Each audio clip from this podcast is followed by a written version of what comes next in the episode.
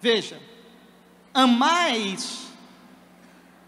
Amar então é respeitar que o outro seja diferente de mim.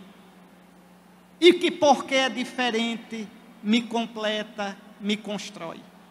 Agora, isso, viu, e os casais aqui sabem bem, é impossível sem diálogo.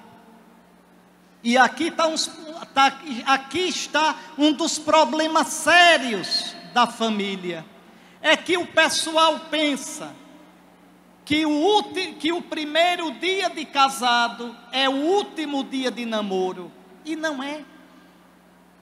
Depois de casado, continua o casal a namorar, a conversar, a sentar para conversar, a partilhar a vida, a ter a coragem de perguntar: vocês que são casados, olhe se vocês tivessem essa coragem, de vez em quando um perguntar ao outro: o que é que eu posso fazer para fazer você mais feliz? Se a gente tivesse coragem de fazer essa pergunta à pessoa que a gente ama.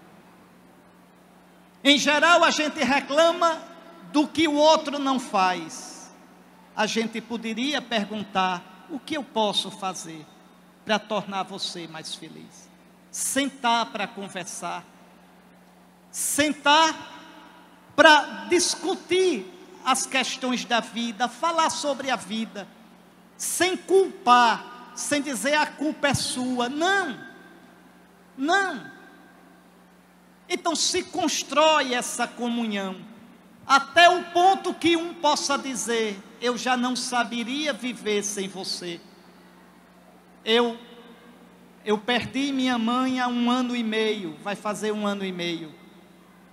Quantas vezes eu chegava na casa dos meus pais, ele já com 50 anos de casado, e no jardim, naquelas cadeiras de ferro de jardim, papai sentado e mamãe com a cabeça recostada no peito dele. E eu dizia: O que estão fazendo? E a resposta era sempre a mesma a gente está fazendo aquilo que já fazia antes de você nascer. A gente está namorando, a gente está conversando.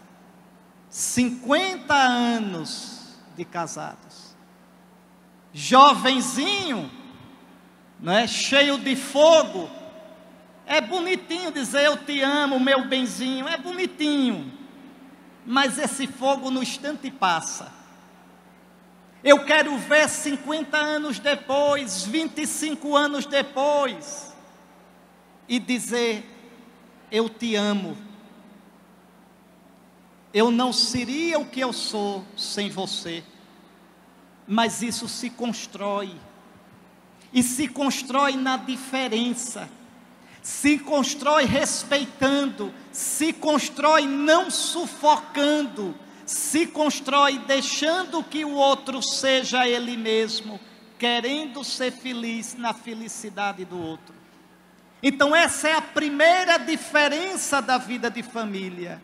A diferença entre os dois, que um dia se encontraram, se amaram e levaram para diante do altar o seu amor, para que Deus ungisse, selasse transfigurasse com o espírito de amor o amor daqueles dois. Isso é o sacramento do matrimônio.